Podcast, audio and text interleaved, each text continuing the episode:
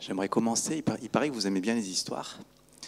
C'est quand Jérémy était là, euh, il vous a raconté une petite histoire, plusieurs histoires. Je voudrais commencer par une petite anecdote qui s'est passée il y a quelques temps. Euh, Rodrigue, tu étais passé à la maison. Donc Rodrigue, pour ceux qui ne connaissent pas, c'est le pasteur principal. On le trouve partout. hein. Il est à la louange, il a mille pupitres, on le retrouve dans l'action sociale. Euh, c'est lui le pasteur principal. Et il visite les membres. Et ce jour-là, il était, il était à la maison. Puis on discutait. Et puis midi arrivé et on n'avait toujours pas fini euh, le sujet dont on devait par- parler. Et puis euh, je lui ai dit, bah, écoute, reste, on va manger ensemble à la maison. Le problème, c'est que ma femme n'était pas là. Et moi, je suis, comment dire, je suis pas vraiment un bon cuisinier. Je suis même, euh, enfin, je suis pas du tout un, cuisinier. Et je, suis en grande admiration pour vous qui savez cuisiner. Je sais pas s'il y a des hommes qui savent cuisiner ici. Ah, il sait aussi cuisiner. Et moi non. Du coup, j'ai improvisé euh, un repas à base de reste de la veille, de ce que ma femme avait préparé les jours précédents, plus des steaks décongelés. Ça, c'est dans mes, voilà, c'est la limite de mes capacités euh, de cuisinier. Et puis, je, sers ça à Rodrigue. Et puis, Rodrigue mm, commence à manger. Hum, c'est pas assez salé. Alors, je lui dis, pas de problème. Je lui passe le sel. Vous savez, le sel, euh, la baleine. Je lui passe le sel. Et puis, Rodrigue, il, sale. Puis, continue à manger. Et puis, euh, il ressale. Il continue à manger. Et puis, il re-ressale. Je me dis, il aime vraiment quand c'est très salé, Rodrigue. hein. Et je vois, il re-ressale. Il, il re-ressale. Et, il me dit, mais je dis, tu sales beaucoup? Il me dit, bah, c'est bizarre, on dirait que ça sale pas. Puis je regarde et je vois bicarbonate de soude. Je lui dis, ah, désolé, je t'ai passé le bicarbonate de soude, j'aurais dû te passer le sel. Mais les deux, c'est la baleine, les deux, regardez, ça ressemble quand même. hein. Et franchement, on peut se tromper. Et je, vais- voilà, je vais passer le, vrai sel après. Et pourquoi Rodrigue voulait saler le, le plat, c'était un peu fade. Quand il n'y a pas de sel, c'est un, peu, un peu fade. Malgré tout, le bicarbonate de soude, ça sale un peu, mais pas beaucoup. C'est comme du sel qui, manque de saveur. Vous voyez où, où je veux en venir Et autre chose, c'est que tu as dû bien digérer parce que le bicarbonate de soude, c'est très digeste. Et euh, vous savez, on, va continuer à parler du sermon sur la montagne. Et la suite du sermon sur la montagne dont on va parler aujourd'hui, ça commence par Romains 5,13 qui dit Vous êtes le sel de la terre. Mais si le sel perd sa saveur, avec quoi la lui rendra-t-on? Il ne sert plus qu'à être jeté dehors et foulé aux pieds par les hommes. Et je voudrais nous poser une question déjà pour commencer en lisant ce texte. Est-ce que parfois on est plutôt des chrétiens, vous savez, bicarbonate de soude? Des chrétiens qui salent un peu, qui ont un peu de saveur, mais qui ont comme perdu leur saveur. Alors par contre, ouais, ils sont très digestes, ça passe bien. Les gens, ils sont pas choqués, c'est je comprends, ok, tu as besoin de ça pour vivre, c'est ta religion, je tolère. Ça passe bien, mais ça n'a pas de saveur. Et ça va être le thème ce matin, et j'aimerais qu'on puisse juste fermer les yeux et prier une minute pour que le Seigneur puisse nous interpeller. Et Saint-Esprit, je veux t'inviter ce matin. Tu étais là déjà, présent, et dans ce temps de louange, tu étais là, et merci pour cette, présence de toi ce matin. Et je t'appelais pour que tu nous interpelles les uns les autres, qu'au-delà de mes mots qui peuvent être tellement imparfaits, tu puisses venir percuter les uns les autres ici. Tu puisses parler au cœur et tu puisses nous, nous communiquer ce que tu attends de nous, une église qui est ce sel, qui a cette saveur. Je prie que tu parles maintenant à chacun, que tu ouvres notre intelligence pour qu'on puisse comprendre ce que tu veux partager. Amen. Amen. Et j'aurais commencé par souligner une chose. Quand Jésus dit, vous êtes le sel de la terre, est-ce qu'il nous le dit Est-ce qu'il nous demande de l'être? Est-ce que c'est un commandement qu'il nous fait? Juste, c'est comme quelque chose qui déclare, c'est un fait. Il n'est pas en train de nous dire, vous devez l'être, ou efforcez-vous de l'être. Il nous dit non, juste comme une constatation. Vous êtes le sel de la terre. Il n'y a rien à faire, nous sommes le sel de la terre. Et qu'est-ce que ça veut dire? Ça veut dire qu'il n'y a pas d'autres personnes sur la terre qui ont cette saveur qu'on doit amener, que c'est notre mission d'amener. Il ne dit pas vous êtes l'un des sels, il y a plein de sels différents, des goûts différents, des saveurs différentes. Il dit vous êtes le sel de la terre. Et nous devons impacter le monde avec cette saveur. Alors ça peut paraître euh, comme euh, prétentieux, c'est nous euh, le seul sel. Et si on demandait à quelqu'un qui ne connaît pas le Seigneur, qui ne connaît pas la Bible, on lui demanderait, bon, pour toi, c'est quoi une personne qui a une saveur particulière? C'est quoi la saveur d'une personne? Et je crois que les gens diraient quelque chose du style, euh, c'est sa personnalité, c'est euh, le fait que quand je suis avec cette personne, je m'éclate, je me sens bien parce qu'il a de l'humour, sa conversation est intéressante. C'est ça la saveur pour les gens. Mais bien entendu, ce n'est pas ça la saveur dont Jésus nous parle ici dans ce texte. Vous êtes le sel de la terre. Et j'aimerais juste euh, qu'on puisse voir ce que ça veut dire dans le texte. J'ai regardé en grec ce que ça voulait dire. Le mot sel, c'est alas, qui veut dire effectivement sel, mais ça, a un autre sens également, ça parle de la sagesse. Sagesse et grâce, comme des pensées de sagesse et de grâce qui sont exprimées. C'est ça le, sens du sel. Être sel, sel de la terre, c'est comme exprimer la sagesse, la grâce de Dieu. Et juste après, Jésus dit, si le sel perd sa saveur. Et alors en grec, j'ai regardé, il n'y a pas un mot qui va dire saveur et un mot qui va dire perdre, dans ce texte en tout cas.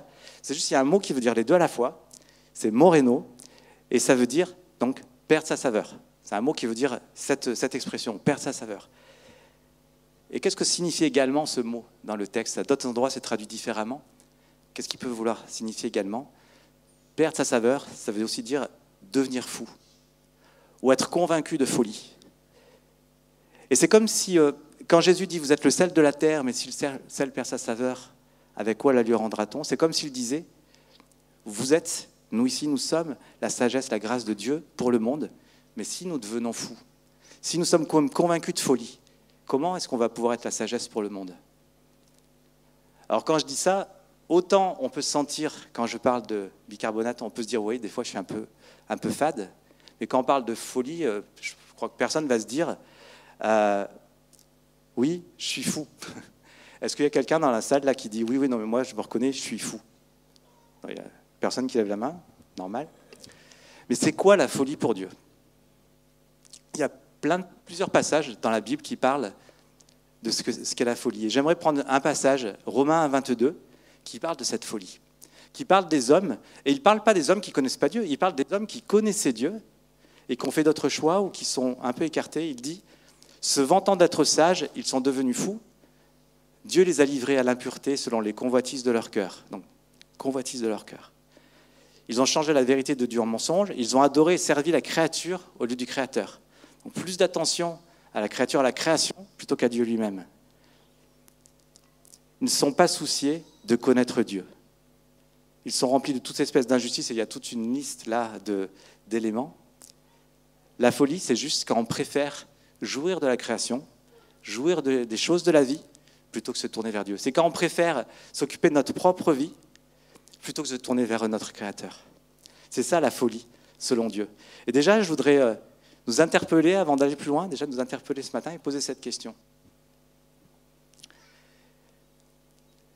est-ce que, qu'est-ce que nous désirons le plus réellement pour nos vies? Quel est réellement notre, notre but dans notre vie, notre cible? Est-ce que c'est euh, les choses du royaume de Dieu Ou bien est-ce que ce sont nos propres désirs, nos propres intérêts, nos propres projets? La Bible dit qu'il y a beaucoup de projets dans le cœur de l'homme, mais ce sont les desseins de l'Éternel qui s'accomplissent. Qu'est-ce qu'on vise? Qu'est-ce qu'on cible? Est-ce que pour nous, euh, avoir un confort de vie, bien vivre, une vie agréable, est-ce que ça, ça passe avant, de, avant le Seigneur, avant de se tourner vers lui? Parce que ces choses, c'est ce que le Seigneur appelle la folie. C'est la sagesse du monde, mais pour lui, il dit c'est la folie. Si vous, ne vous occupez pas de moi, vous êtes là à vous préoccuper de, vos biens propres uniquement, en priorité, ça c'est la folie du monde. C'est pourquoi euh, je dis, bah, si nous perdons cette saveur, c'est comme si nous, sommes petit à petit pervertis par la folie du monde. Comme si Jésus disait, bah, vous qui croyez, si vous agissez en réalité avec cette sagesse, cette folie du monde plutôt, ben vous perdez votre saveur. Et nous devenons bicarbonate. Nous devenons des chrétiens sans saveur. Parce que c'est comme si le, monde s'empare de nous. Et la Bible nous met en garde. Dans 2 Timothée 3, elle nous parle des derniers temps. Elle nous met en garde et elle dit quoi? Je vais lire. Dans les derniers temps, l'iniquité sera, accrue, c'est-à-dire le mal va se répandre de plus en plus. Les hommes seront égoïstes, c'est-à-dire ils penseront d'abord à leur propre intérêt plutôt qu'à celui des autres. Mais ce n'est pas notre cas, on est d'accord.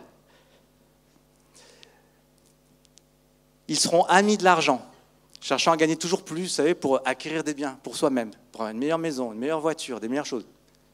Ce n'est pas notre cas ici. Hein ils seront fanfarons. Par exemple, sur les réseaux sociaux, ils aimeront toujours prendre la photo sur leur bon profil.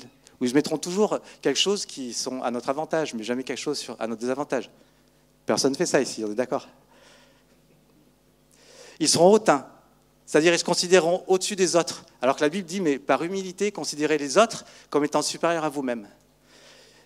Ils seront rebelles à leurs parents ou même rebelles à toute autorité. Dès qu'on entend quelque chose, on va être Ah, je suis pas d'accord, je suis rebelle. Mais ce n'est pas notre cas. Aimant le plaisir plus que Dieu. Ils cibleront, ils regarderont en priorité. Bah, je vais plutôt regarder Netflix, Amazon Prime, plutôt que de prendre un petit temps avec le Seigneur quand même. Mais heureusement, dans l'Église, on n'est pas comme ça. Au point que l'amour du plus grand nombre se refroidira. Au point que même si le Seigneur n'abrégeait pas ses jours, même les élus ne seraient pas sauvés. Et justement, je crois qu'on approche de ce que la Bible appelle la fin des temps.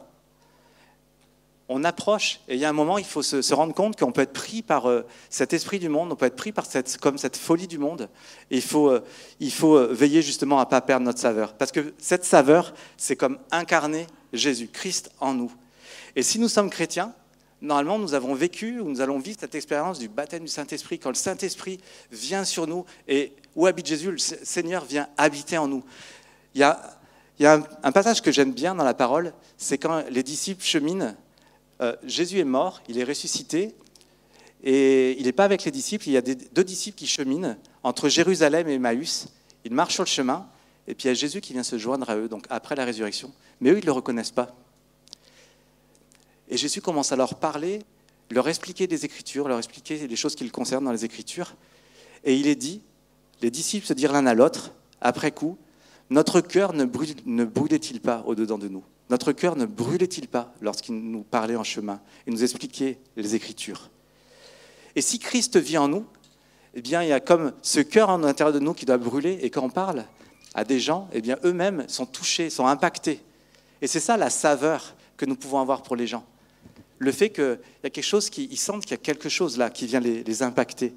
Et j'ai posé la question à plusieurs qui, sont, qui ont cette, corde, cette sensibilité d'évangéliste. Je demandais à ma femme, euh, qui aime bien témoigner aux gens, et elle me dit, mais c'est vrai, quand je parle aux gens, souvent, il y a un moment où il y a, ce feu qui est là, et euh, il y a un moment même, je vois que les gens, euh, ils sont, ils sont touchés.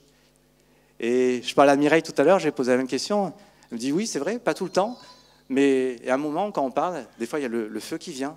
Et je vois des fois comment les gens réagissent, ils sont touchés. Et c'est ça la saveur, la saveur de Dieu.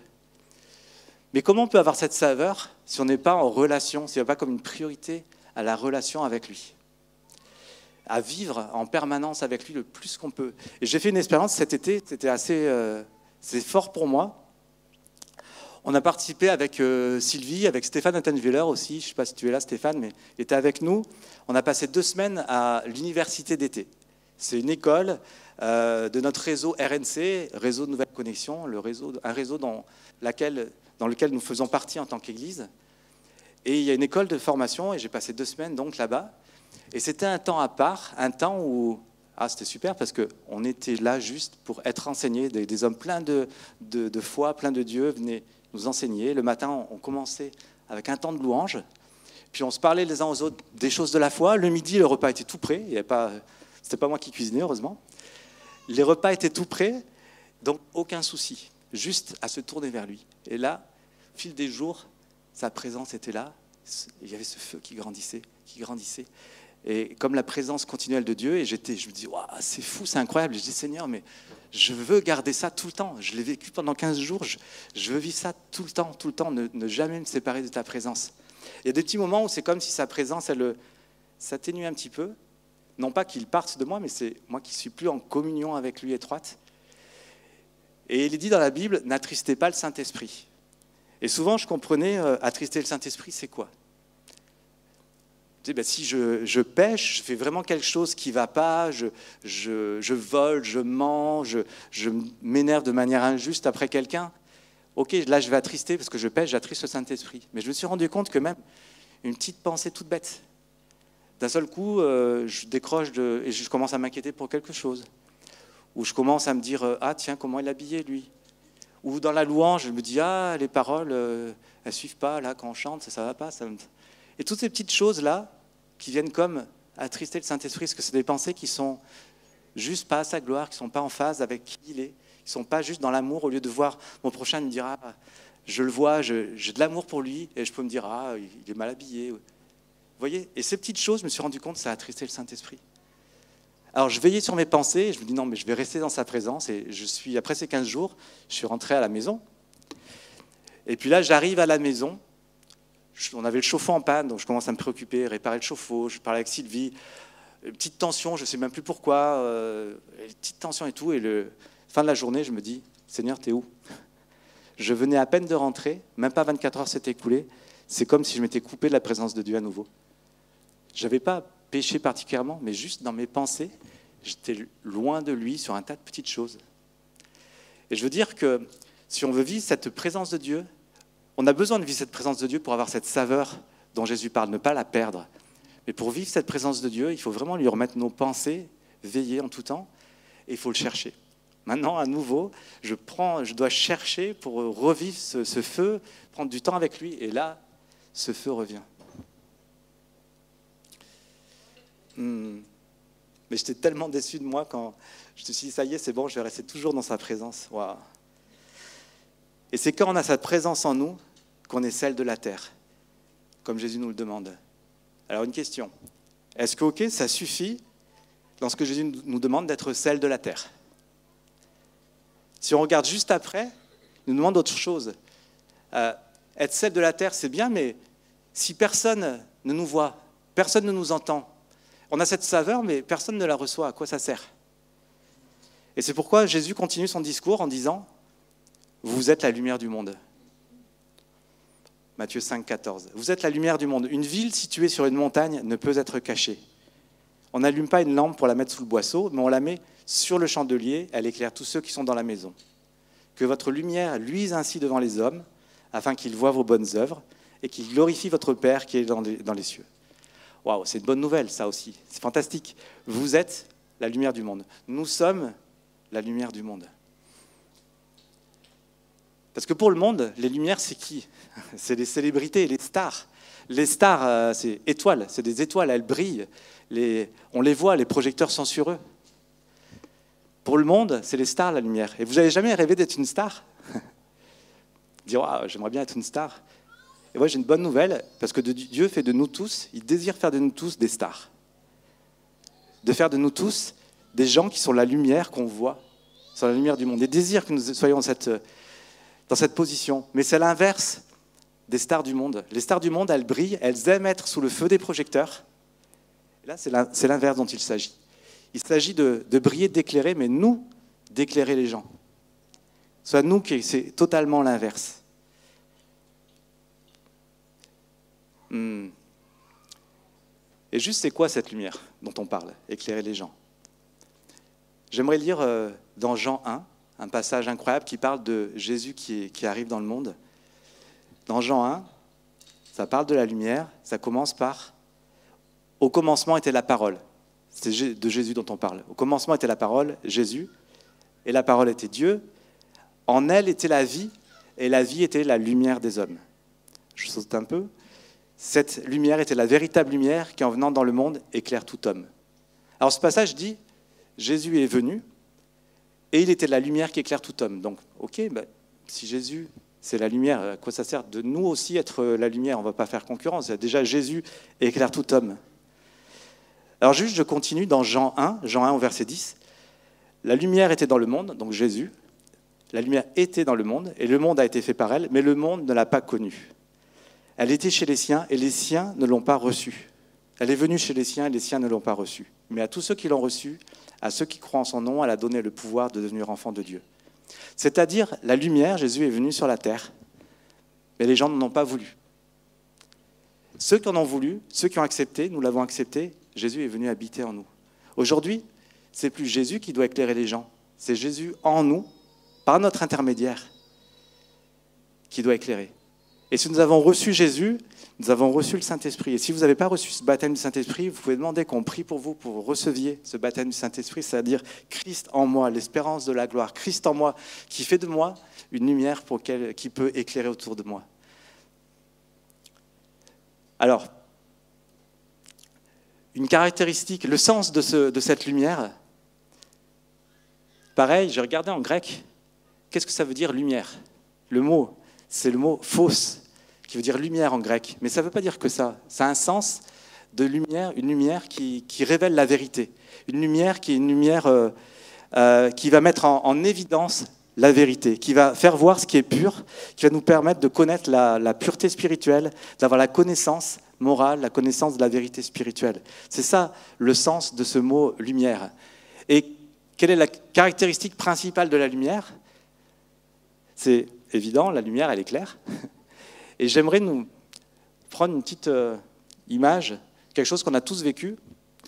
Souvenez-vous, un, jour, vous êtes allé faire une balade, vous êtes allé euh, auprès d'un lac, et pour y aller, vous avez garé votre voiture sur un parking, vous avez marché, vous avez peut-être euh, descendu des chemins un peu escarpés, vous avez crapahuté à travers des cailloux, vous êtes arrivé au lac, ah, c'était super, vous avez le pique-nique, vous étiez un petit groupe, puis là, vous discutez, le, soir tombe, il y a les étoiles dans le ciel, c'est magnifique, il y avait un peu de lumière parce que ça se reflète dans le lac. On mange, et puis à un moment, on se dit, bon, il est tard, il faut qu'on rentre. Puis c'est la nuit, on n'y voit rien. Alors maintenant, c'est facile, on a les téléphones, on, a la, hop, on allume le téléphone, il y a la torche. Mais comment on faisait avant? Il n'y avait pas. Il n'y a pas si longtemps en arrière. Et on s'est déjà retrouvé, peut-être les plus anciens en tout cas, dans une telle situation, on est là, on voit rien. On a mince, c'est par où? Il est où le chemin? On ne sait pas c'est où le sentier? Et puis on marche, on se fait mal, on se tord les pieds, il y a des cailloux. Puis il y en a un au milieu de nous, il dit Attendez, j'ai une lampe de poche.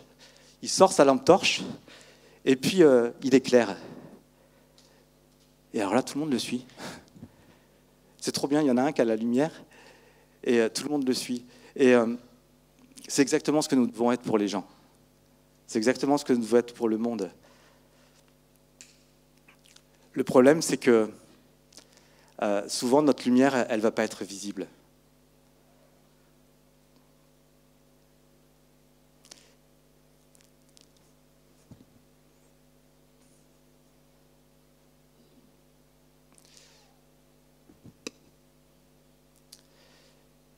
Si nous n'éclairons pas, qu'est-ce qui va se passer Si personne n'a de torche euh, dans une telle situation, qu'est-ce qui va se passer C'est que les gens vont, vont marcher, vont, vont trébucher. Et c'est ce qui se passe dans le monde, on le voit. Les gens, ils, ont soif de, de, de connaître, d'avoir une lumière qui va les éclairer. Et souvent, on entend des gens nous dire bah, Moi, j'allais voir des voyants. Parce qu'ils ont besoin d'une lumière.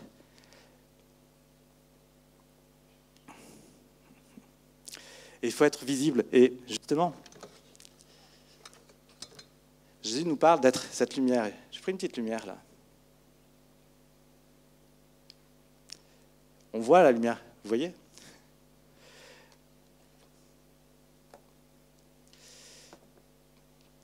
Et Jésus nous fait un reproche. Il nous dit souvent, la lampe, il ne faut pas l'allumer pour la mettre sous le boisseau. Je ne sais pas si vous savez ce que c'est un boisseau.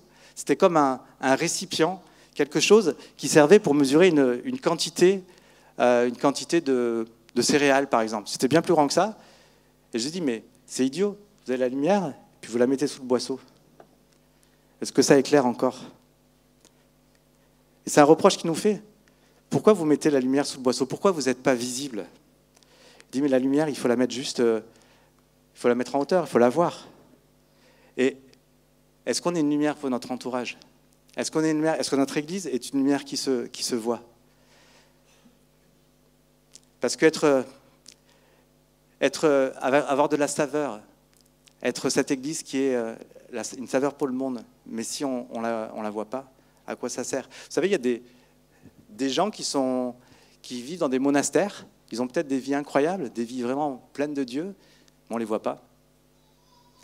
Et le risque, ce serait que notre Église, eh bien, on, se, on se retrouve un petit peu comme faisant des choses entre nous, et puis on ne soit pas tellement vu à l'extérieur. Je crois que ce que Dieu veut que nous soyons, c'est que nous soyons euh, sel et lumière. Et quand Jésus nous dit soyez, le, vous êtes le sel de la terre, il parle à qui? En fait, ce sermon sur la montagne, il s'adressait à ses disciples. Il parle pas pour finir à une personne individuelle, mais il parle à nous en tant qu'Église. Soyez le sel de la terre.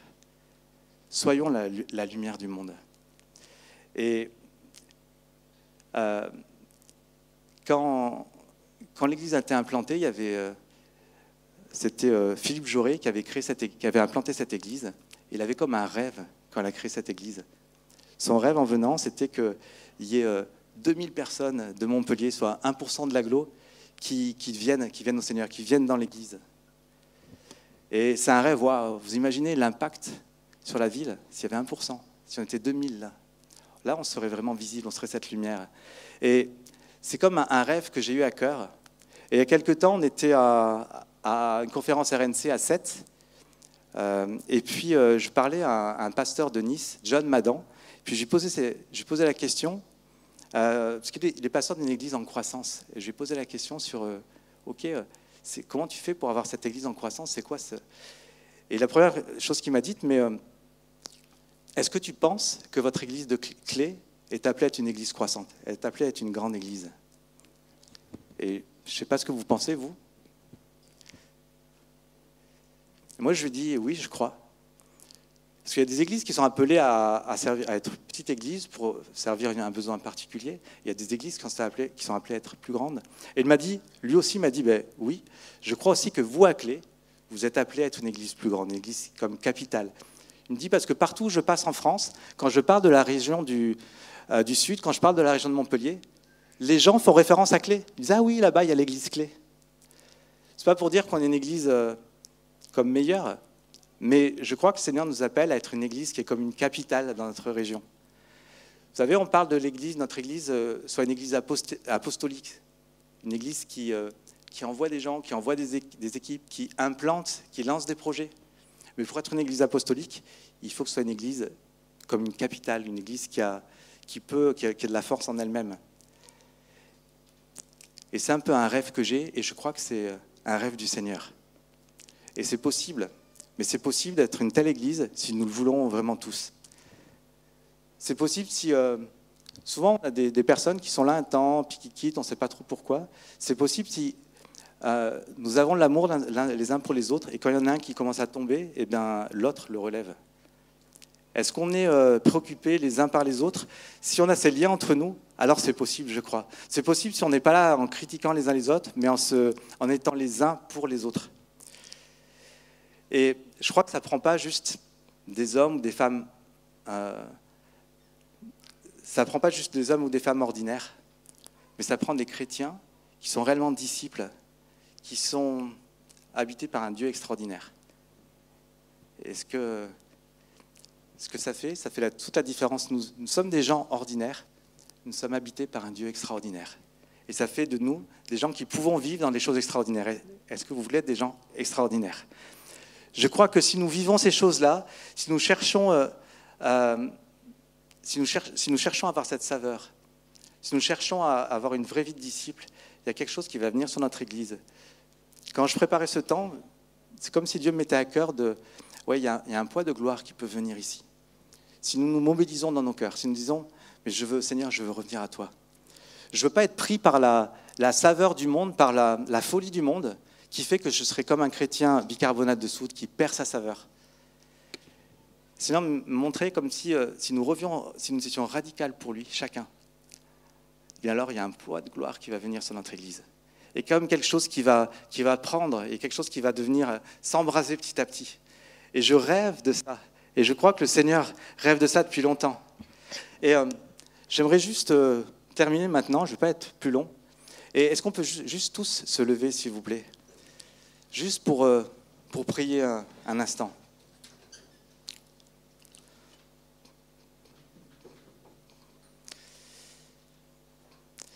Vous savez, la, semaine dernière, à la fin du culte, il y a quelqu'un qui est venu partager une parole en quelques mots. Peut-être ça ne vous a pas interpellé, vous vous souvenez peut-être plus. C'était Bruna.